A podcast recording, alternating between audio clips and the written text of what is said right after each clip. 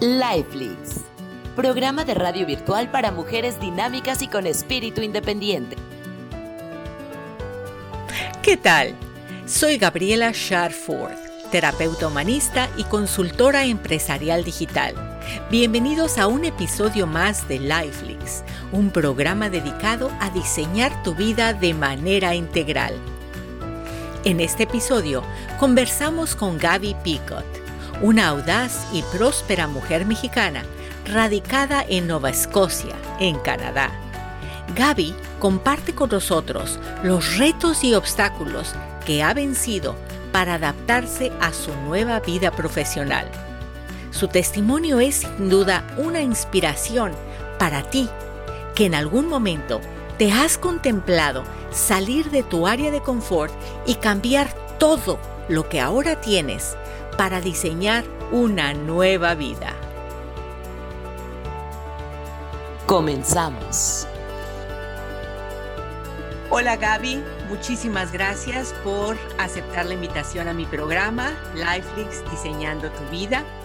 He estado siguiéndote en la última semana y me gusta mucho ver cómo has diseñado tu vida. Eres una mujer muy joven, muy audaz, llena llena de éxitos, muy próspera, viviendo en el extranjero, adaptándote y construyendo una vida, pues, próspera, como tú te anuncias. Ella dice que ella es una mujer audaz y próspera, CEO, y precisamente porque así es como yo la percibí, es que la invité al programa. Muchas gracias por la invitación, Gaby.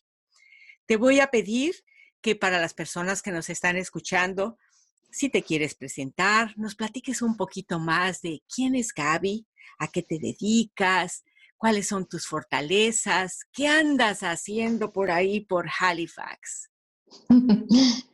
Eh, muchísimas gracias por la invitación, muy, muy honrada de estar aquí compartiendo un poquito de mí y de mi historia.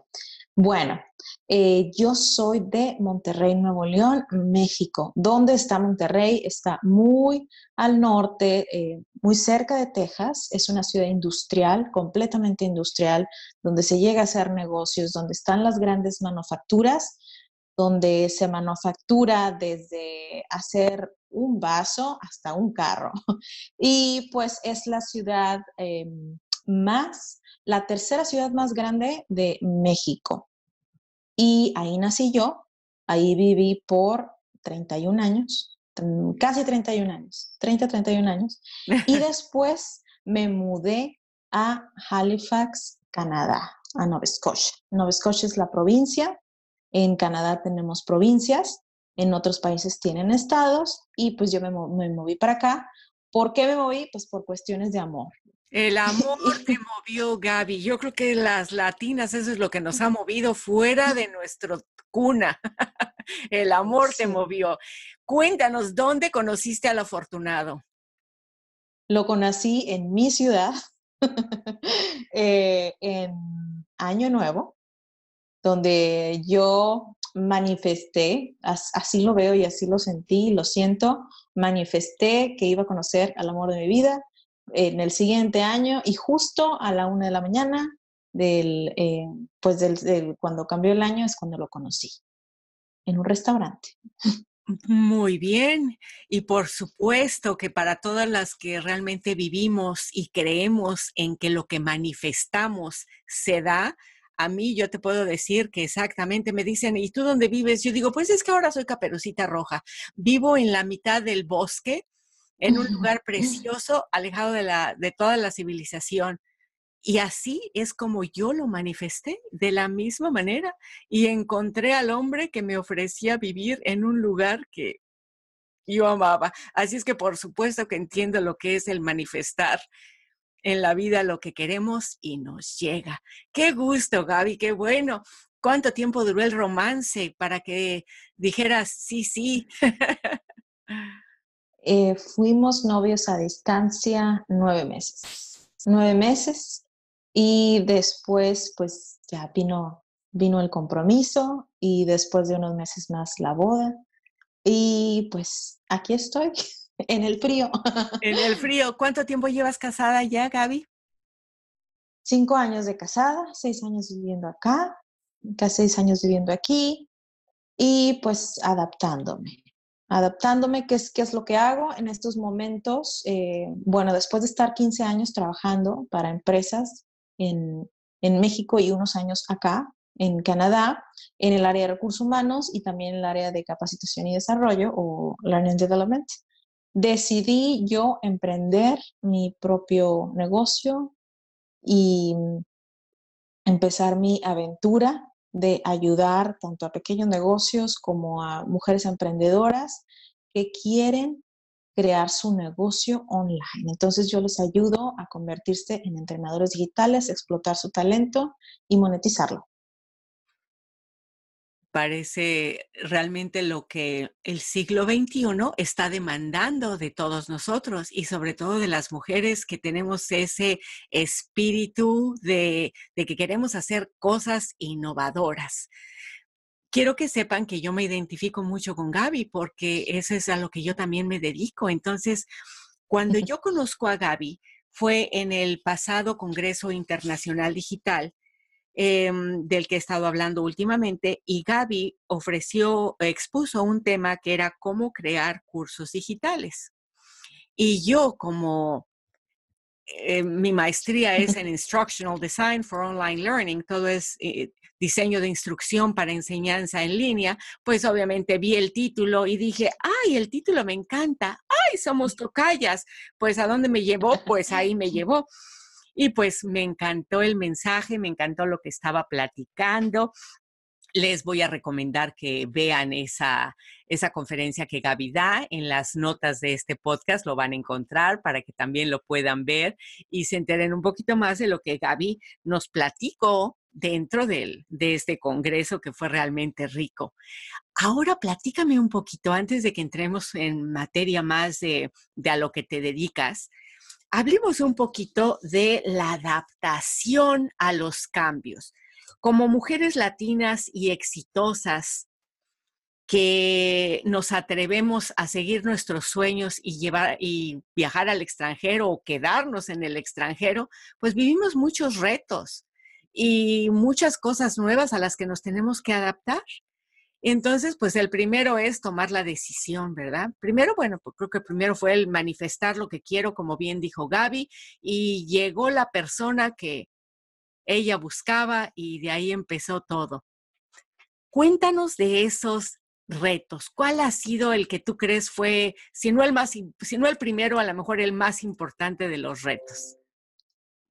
Bueno, pues bastantes, bastantes retos a pesar de que en mi ciudad ya me estaba, bueno, desde siempre trabajé para empresas internacionales o multinacionales, donde tu jefe o tu gerente son de Estados Unidos o son de Inglaterra, de diferentes países, pues yo pensaba que la adaptación iba a ser mucho más corta y mucho más fácil porque pues convivía con ellos de alguna manera diariamente por teléfono o cuando llegaban a visitar la planta y demás. entonces, cuando llego acá, me doy cuenta que lo que yo había visto en internet de la ciudad, pues eh, yo la tenía en un concepto de que era una ciudad más grande. Entonces, Canadá es el segundo país más grande eh, del mundo en cuanto a, tierra. Ajá. Y pues tiene ciudades importantes como, como Calgary, como Vancouver o Toronto, eh, Montreal o Quebec, pero toda esta área del Atlántico o lo que le llaman los marítimos, somos muy, muy, muy pequeños. Entonces tiene una población de 400 mil personas. Entonces, que de una ciudad donde yo vivo, donde el espacio personal es casi no importante porque estamos de alguna manera interactuando todo el tiempo muy, muy cercanos y llegar acá donde tienes que respetar y ser muy, muy, eh, pues privado con el espacio y tomar en cuenta de que no puedo, yo soy una persona muy entusiasmada, eufórica, eh, eh, muy, muy amigable. Entonces, cuando conozco a alguien Sí, cuando conozco a alguien, obviamente como toda mexicana, pues me gusta tocar el hombro, me gusta dar la mano, me gusta dar un beso. Y pues llegar acá y eh, conocer gente y no poder hacer eso, o sea, no poder ser al 100 yo o compartir mi esencia, al menos los, los primeros años fue algo muy, muy complicado para mí, porque es como, tengo que bajarle 10 mil rayitas a mi forma de ser para poder adaptarme a esta cultura de alguna manera de fría. los países que viven en, este tipo de climas eh, tienen ese común denominador, ¿no? Eh, que son personas más, más privadas y pues obviamente la temperatura de estar a menos 30, de estar a menos 35, cuando yo vengo de un tipo de clima donde llega a 50 grados, 55 grados centígrados y llegar al menos 30 y que dura el invierno más de seis meses, ocho meses, entonces eh, fue emocionalmente, mentalmente y físicamente desgastante porque todas las, todas las eh, personas latinas que viven en estos países fríos, el cuerpo pasa la factura, donde de estar acostumbrado a un tipo de clima donde estás expuesto al sol, donde tu, cerebro, tu, cuerpo ya está acostumbrado a recibir esa dosis, tienes que de alguna manera compensarlo. Em, hay muchas personas que yo sé que em, pasan por este eh, desorden eh, de, de, clima, les afecta, entonces tienes que tomar suplementos, pero cuando llegas acá no hay, no hay un manual donde alguien te diga, ¿sabes qué? Mira, si experimentas depresión, si experimentas aislamiento, si experimentas todas estas emociones y sentimientos, esto es lo que te está pasando y estas son las acciones o lo que debes de hacer o a dónde acudir. Y no, no, no existe. Me di cuenta que en Toronto y en ciudades más grandes hay más recursos. Entonces, desde la parte emocional de no saber lo que me estaba pasando físicamente fue un reto. Y después, el siguiente reto también más importante para mí fue el ya tener un, nivel de gerencia, de, tratar con ejecutivos, de tratar con directores, de toda mi experiencia eh, en el área de capacitación y recursos humanos, llegas a otro país donde no conocen tu trayectoria, donde no saben quién eres, donde si yo empecé mi maestría, no la terminé, tengo muchas certificaciones, pero Canadá es un país que en cuestiones educativas es muy, muy alto. O sea, el 70% de la población está educada. Y no me refiero nada más a una carrera universitaria, me refiero a maestrías y doctorados. Entonces, como alguien que viene del extranjero compite eh, con alguien que tiene tres maestrías o tres doctorados, entonces también fue un reto intelectual y pues de decir, cuando te unas tienes dos opciones, o, o mejoras y vuelves a la escuela o, o, haces algo, estás en tu misma carrera y tratas de empezar o llegar al nivel donde estuviste o de plano dices, esta es mi oportunidad para cambiar y hacer algo diferente, como quiero voy a empezar desde cero, ¿no? Entonces, yo me fui por el camino, eh, pues a lo mejor eh, un poco, no sé si más complicado, pero eh, volví a la universidad, tomé un certificado de, de, un año y dije, pues este, de toda mi experiencia que tuve en mi territorio, en mi país de origen, qué fue lo que más disfrutaba, qué es lo que más me gustaba, qué es lo que no me gustaba. Entonces hice un análisis para decidir cómo iba a vivir mi nueva vida y decidí que de todas las áreas en las que yo había trabajado de recursos humanos, con la que más me había identificado era con el área de capacitación. Entonces dije, es mi oportunidad de irme y seguir por ese camino. Y entonces decidí volver a, la universidad estudiando eso que yo disfrutaba en, en mi país de origen, México. Y em, aún así, aún así, hay muchas personas que llegan al extranjero y piensan que por tener credenciales, experiencia, trayectoria, que a lo mejor eran eh, directores de alguna asociación o tenían un puesto reconocido o eran parte de un board de directores, pues el camino iba a ser más fácil. Y pues resulta que no. Entonces, eh, me involucré muchísimo con la comunidad en transmitirles lo que yo hice, porque también llegaba y hay, de, todo tipo de, apoyos que encuentras aquí, desde las personas que te dicen, sabes que a mí me tomó 10 años tener un, puesto en una empresa o ponerme negocio en algo que me gusta, o hay personas que dicen, sabes que a mí me tomó 10 años, pero a lo mejor a ti te va a tomar uno. Y entonces te, te comparten sus consejos, te comparten sus experiencias. Y yo me topé con los dos tipos de personas. Y entonces decidí en ese momento que yo no iba a ser una persona que le dijera a los demás, ¿sabes qué? O sea, a mí me tocó esperar dos o tres años a recibir mi primer puesto en el área de recursos humanos y capacitación en, un país extranjero, a pesar que ya tenía eh, pues esta educación de la, de la universidad canadiense. Y decidí formar un eh, capítulo de un movimiento que se le llama LinkedIn Local o LinkedIn local en, mi propia ciudad. Porque yo soy una amante y apasionada del eh, LinkedIn, lo amo. yo también. Lo amo. Yo también. Es, es una plataforma en la que me siento eh, muy bien, muy segura. Me encanta compartir eh, todas mis cuestiones profesionales y también personales. Y entonces, en este grupo, yo les hablo a los newcomers, a, los, a las personas que acaban de llegar al país y eh, a los también a los que se quieren convertir en dueños de negocio, las experiencias que yo he tenido desde la parte de conseguir un trabajo, que sí, que sí me tocó bastante, que te digo que ese fue de los mayores retos, eh, y ahora en esta etapa de tener un negocio y, de, de, todas las cosas que, que, que tenemos en nuestra cabeza como por ejemplo, decir, ok, acabo de poner un negocio, pero, pero yo, yo soy extranjera, entonces, ¿la gente me va a aceptar o no me va a aceptar? Hablando de la gente local del, país.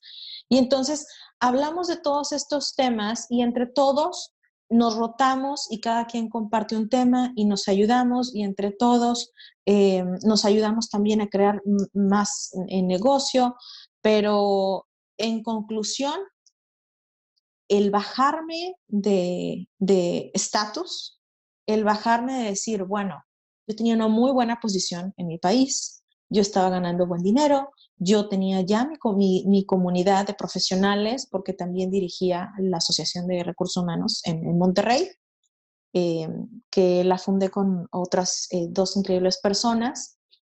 Y llegar acá y empezar de cero, de ver a mis colegas de capacitación o de recursos humanos como camareras en hoteles limpiando cuartos, eh, de ver a las personas trabajando en los em, ah, grocery stores, eh, supermercados, de, de verlos de limpiando pescado.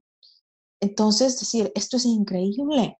No voy a llegar a ningún lado diciendo ok, yo soy, yo soy Gabriela Hinojosa, em, en mi, pues mi, apellido de soltera, yo soy Gabriela Hinojosa, yo hice esto, yo hice lo otro, yo hice acá, yo hice allá, yo, yo creí y yo fundé, no voy a llegar a ningún lado haciendo eso. Entonces tengo que picar piedra, tengo que empezar de cero, voy a crear mi comunidad para encontrar y ayudar a más personas que están pasando por lo que yo pasé y, decirles lo que sí me ha funcionado en cuanto a relacionarse, porque yo creo que esa es la herramienta número uno cuando vives en el, extranjero, el networking, cómo te relacionas con otras personas.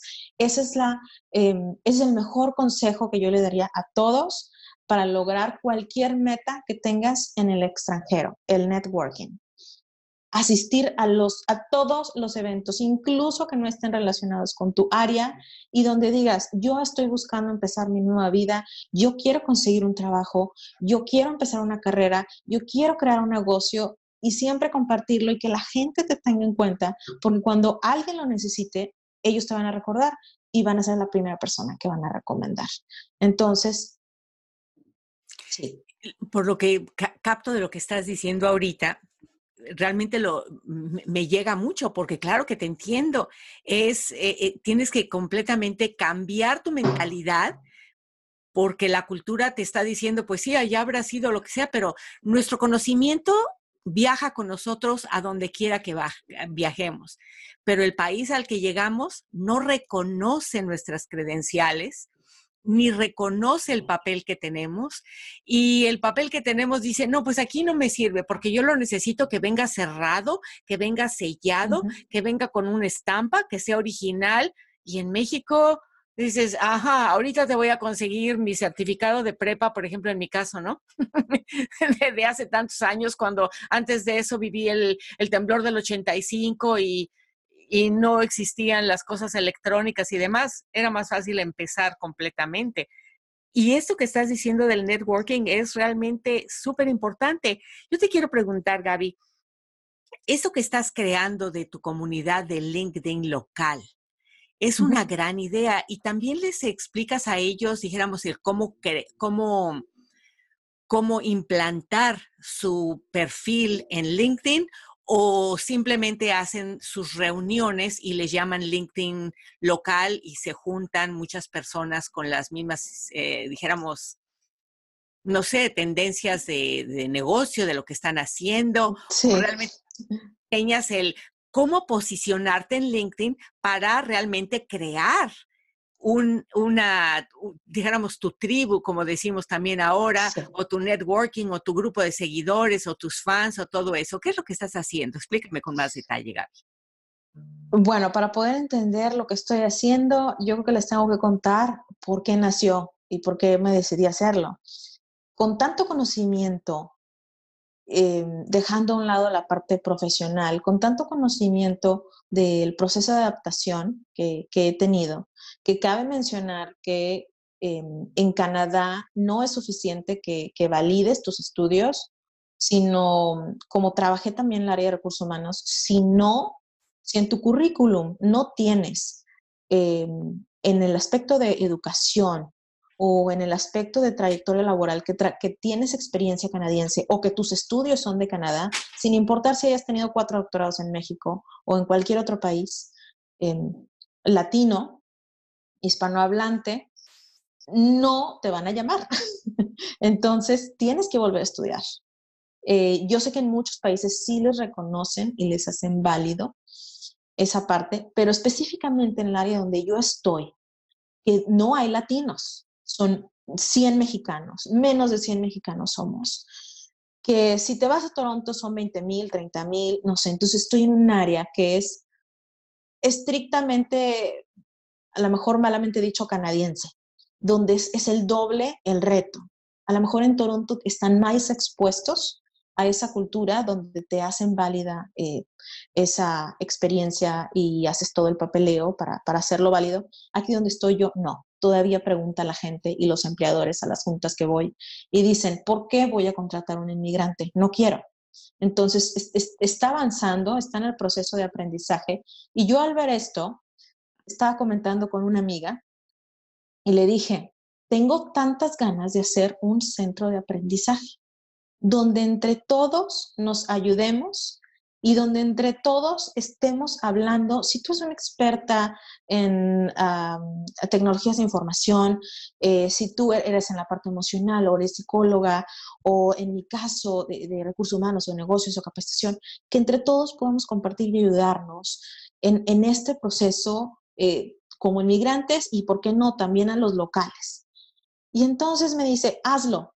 Y le dije, pero pues es que, ¿y qué pasa si esto y esto y luego si esto y si luego no sé qué? Y entonces empecé, empecé, ya sabes, ¿no? Con todos estos miedos, sacando estos miedos y estos monstruos. Y me dice, simplemente hazlo. Ese es mi consejo. Esa misma noche, como todas las cosas que he hecho en mi vida, todos los cambios que he hecho en mi vida, han sido porque en el momento, como la técnica, no sé si la conocen, de Mel Robbins, que dice 5, 4, 3, 2, 1, lo Exacto. haces.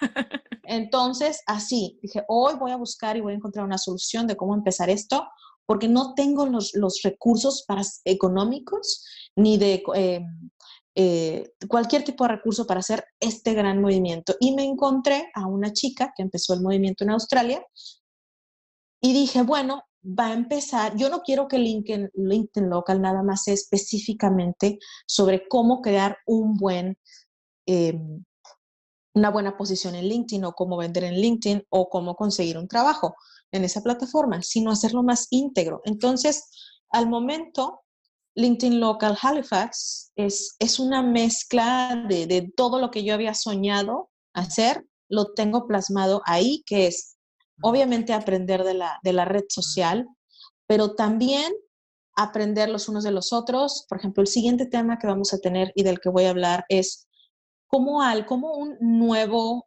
inmigrante o como un nuevo extranjero llegando a un país se puede presentar en una entrevista para conseguir trabajo, su primera, su primera entrevista en un país, cómo ganar esa confianza, porque cuando están en una entrevista también se les nota si llevas un día en el país o si llevas un año. Entonces, cómo ganar esa confianza y hablar de ese proceso de adaptación. Entonces, vemos todo tipo de temas, desde lo emocional, desde social marketing, em, desde la, cuestión profesional, ingeniería, todos los temas que, les que le puedan servir a la comunidad profesional y de negocios, tanto a locales como a extranjeros. Ese es el objetivo. Mira qué interesante. Y, y, lo que más entonces trabaja son con los locales y me quiero imaginar que es una minoría de personas de habla hispana es una muy, muy, muy baja población de latinos En, estas áreas donde, donde yo estoy, es muy, muy baja. Sí, yo, yo, yo, te, yo te entiendo porque incluso donde yo estoy, fíjate, tú estás en el norte de Canadá, yo estoy en, en el estado de Arkansas, pero donde yo estoy, también la mexicanos o latinos, hay una minoría, minoría. Y los que hay eh, son personas que no están con una mentalidad de hacer negocios, sino están trabajando en los restaurantes, en la construcción, o están en trámites de documentarse, o no les interesa documentarse, prefieren estar de mojados. Entonces, pues es, es otro nivel. Y, y lo que tú estás diciendo, de que me imagino que te pasaba igual que a mí. No te ubicas después de haber tenido puestos ejecutivos en nuestro país, de llegar a otro país y decir, voy a servir mesas. Sí, me tocó, me tocó. Ajá, y no es que eh, sea algo malo, no tiene nada de malo, pero en México jamás lo haríamos, porque nuestro nivel eh, cultural estamos acostumbrados a, trabajar, ir a la universidad y trabajar profesionalmente. Entonces, nuestro nivel cultural no es de que, ah, pues sí estoy en la universidad y también me voy a limpiar mesas al VIPS, ¿no? en, otros países es, muy común, en Estados Unidos y en Canadá es muy común, pero para nosotras no. Entonces es por eso que quiero entenderte y, siento esa empatía contigo de que preferimos crear nuestro propio negocio, nuestro propio negocio digital, online y seguir creciendo nuestra esencia profesional. Algo que también noto, em, bueno, hay mucha población aquí de, Rusia, de Ucrania, muchos países europeos, la India, eh, China, Japón. Em, cuando yo le he preguntado a los latinos, ¿por qué no te quieres ir a Halifax o, a esta región marítima? Pues me dicen, es que hay muy pocos latinos. Entonces, a veces me cuesta un poquito entender. Si queremos salir eh, o emigrar, eh, muchos es por la razón de eh, queremos construir una mejor vida profesional, futuro, y pues en algún momento nos vamos a tener que adaptar por ejemplo, en el caso de Canadá, no hay maltrato animal, eh, no hay animales en la calle, el reciclado, tenemos siete bolsas diferentes para reciclar, la educación, es imposible vivir en Canadá como, como ilegal porque el sistema no te lo permite, porque no hay manera de, ir a un hospital, no hay manera de inscribirte en una escuela como, como en otros países. Entonces, me encantaría que todos los latinos llegáramos a, ese estado de conciencia que si el universo o en lo que creas, la vida te mandó a ese destino porque tú lo quisiste o por otra razón, entonces conviértete en esa mejor versión de ti porque todas las personas que están a tu alrededor ya lo están haciendo. Entonces es algo que debemos de enfocarnos a hacer y perder ese miedo, porque aún detecto personas aquí que me dicen, no, es que yo no reciclo. Le digo, bueno, si saliste de, de Cuba o de cualquier otro país, ¿por qué no llegas a este estado de, conciencia en el que están todas las personas a tu alrededor y lo tratamos de modelar para llegar a ser una mejor versión de nosotros. Entonces, es una de las resistencias que noto. Sí, de las resistencias, sí, efectivamente. Es el salir de esa zona de confort y no de pensar en que voy a llegar a otro país a que simplemente me den, sino yo tengo que darme para mí y estar dispuesta a cambiar y a vivir esos, esos retos. Y eso es lo que divide no nada más a las mujeres, sino todas las personas de simplemente ser parte de o convertirte en una mujer exitosa. Y es por eso que en esta sección eh, he escogido entrevistar a mujeres latinas que son exitosas en el extranjero. Y que definamos que el éxito no quiere decir, eh, para cada persona el éxito se basa en diferentes maneras, ¿no? Para algunas personas el éxito es exclusivamente porque tengo millones pero es el éxito de llegar y de hacer tus sueños. ¿Cómo definirías tú tu éxito, Gaby? ¿Qué es para ti el éxito? ¿Qué encierra ser exitosa para Gaby Picot? Para mí es llegar a transformar mi vida alcanzando la felicidad eh, de hacer lo que me gusta, pero también el éxito es poder ayudar a otras personas y, pues compartir lo que, lo que a mí me ha funcionado en mi viaje para que ellos también lo puedan aplicar en su vida. Entonces es el compartir con otros y, ayudarlos también a, llegar a ser la versión de ellos mismos, pero definitivamente es, alcanzar ese, pues esa felicidad con lo que tengo y, llegar a ese nivel de conciencia de que pues, siempre, siempre se puede lograr un poquito más ayudando a los demás. ¿Y qué me dices, Gaby, en el exigirte a ti misma? ¿Cómo está ese nivel de exigencia a ti misma versus el conformismo? Pues cambió, cambió porque cuando estaba en México vivía en automático. El subconsciente era el, el jefe. era el que pues me decía, estamos bien, eh, estás en algún nivel pues tratando con ejecutivos, tienes una buena vida, eh, vives de alguna manera bien. Y me enfocaba más en, mis hobbies, en, en disfrutar, disfrutar, disfrutar.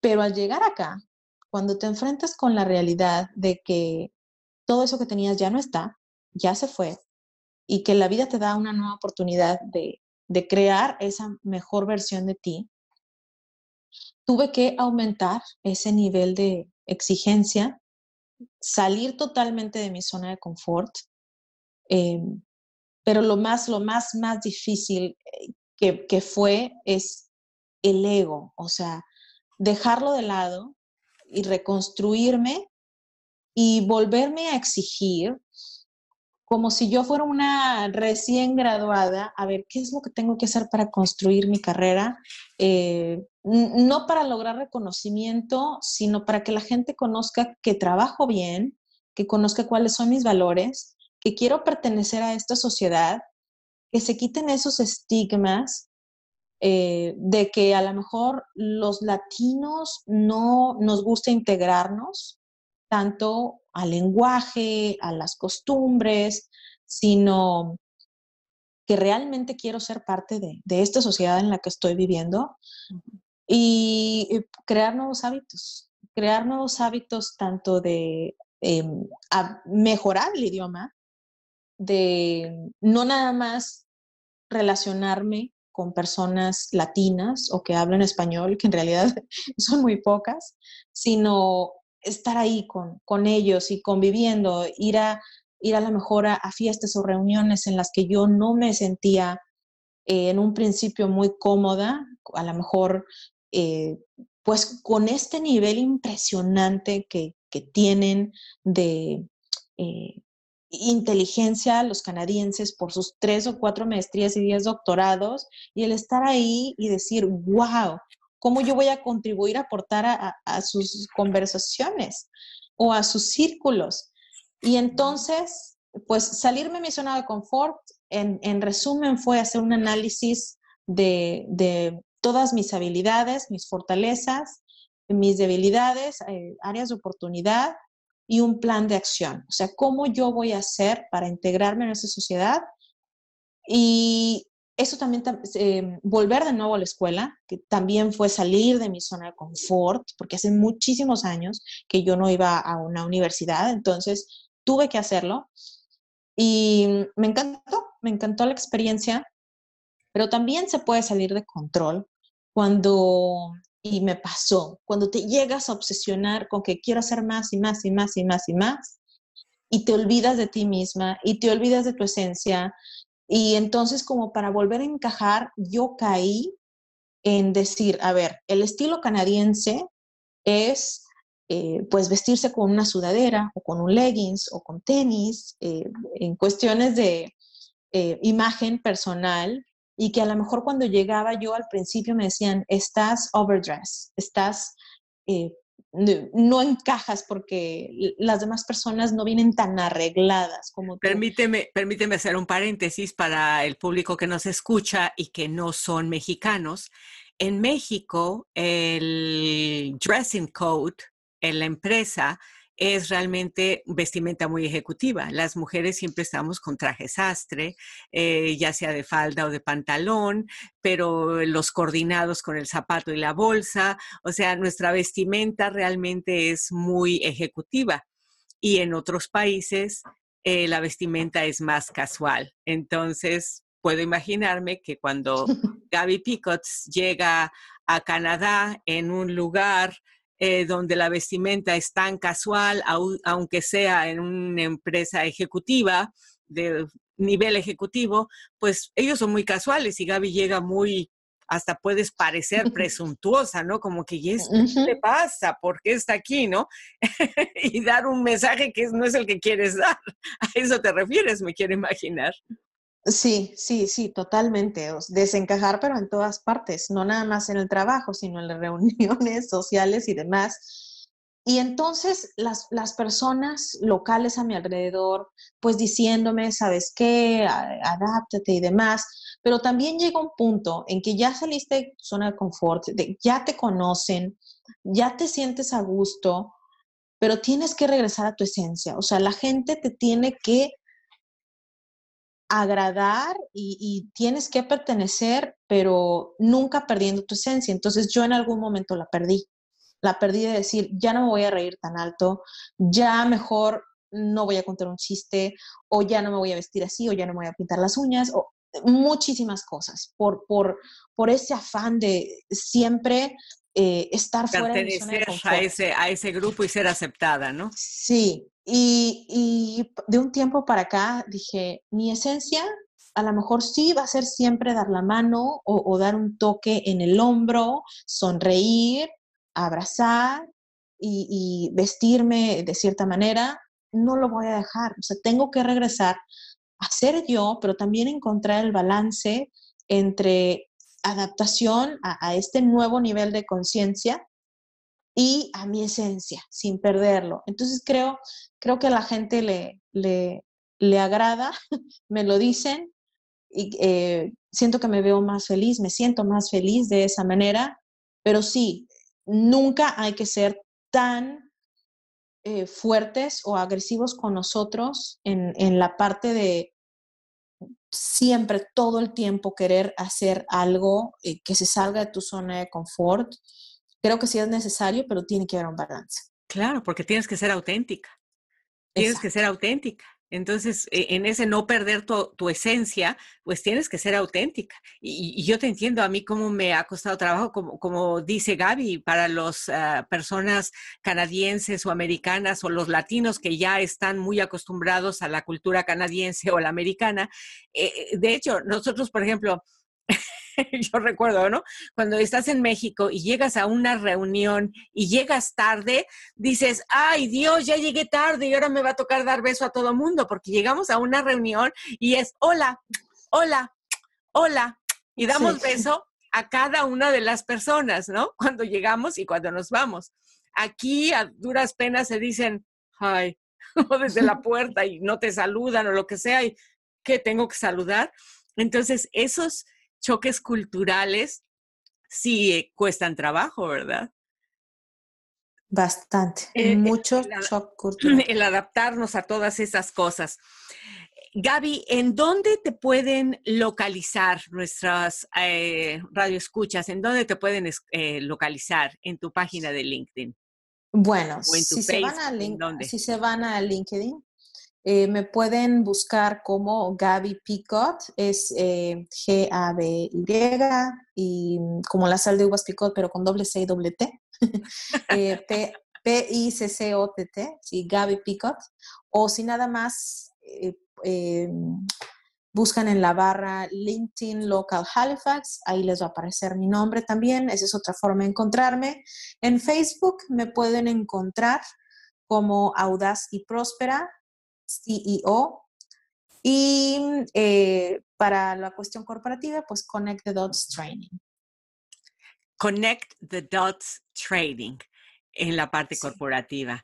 Muy bien, Gaby, muchísimas gracias. Yo dejo abierta la invitación con Gaby para en otra entrevista que nos platique un poco más de los cursos digitales y este Connect the Dots, para que hablemos un poco más de la situación corporativa y de cómo Gaby nos puede ayudar a los nuevos empresarios, a las nuevas mujeres que están iniciando sus negocios a Connect the Dots poner todos los puntos en su lugar y ser prósperas. ¿Qué dices, Gaby? ¿Te gusta la idea de que en un futuro próximo hagamos otra entrevista para que nos platiques a más detalle a lo que te dedicas? Encantada, claro. Muy bien, Gaby. Pues yo quiero cerrar, eh, obviamente, agradeciendo a Gaby el asistir y aceptar la invitación a Lifelix Diseñando tu Vida. Te agradezco mucho la, el aceptar estar aquí, Gaby. Sigue diseñando tu vida en todas estas etapas que lo estás haciendo, pues, con el corazón y estás siendo muy exitosa en todo lo que haces. Y quiero cerrar con esta eh, frase de Pablo Picasso nuevamente, que dice, la inspiración existe, pero te debe encontrar trabajando. Muchísimas gracias, Gaby. ¿Hay algo con lo que tú quisieras cerrar para despedir el programa? Pues muchísimas gracias por la invitación y pues decirles que si, si lo piensas, lo puedes hacer realidad. No, no hay imposibles. Si lo piensas, lo puedes hacer realidad. Así es. Muchísimas gracias, Gaby. Nos estamos escuchando. Los invito a que nos sigan escuchando las entrevistas con diferentes eh, conferencistas del pasado Congreso Internacional Digital. Siguen en la agenda. Eh, cada semana estoy publicando una nueva. No te las pierdas. Es una manera increíble de conocer eh, lo que mujeres latinas exitosas están logrando en el extranjero. Muchísimas gracias. Soy Gabriela Sharford. Nos seguimos escuchando. Lifelix. Lifelix.